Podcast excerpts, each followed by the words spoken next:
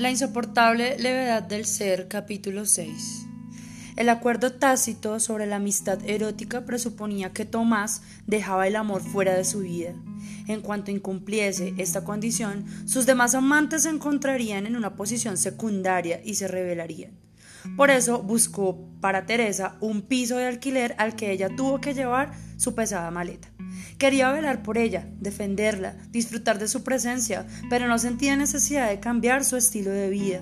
Por eso no quería que se supiera que Teresa dormía en su casa. Dormir juntos era, en realidad, el corpus deliciti del amor.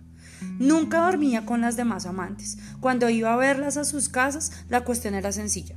Podía irse cuando quería, peor, cuando ellas estaban en casa de él, y había que explicarles que a medianoche debía llevarlas a sus casas,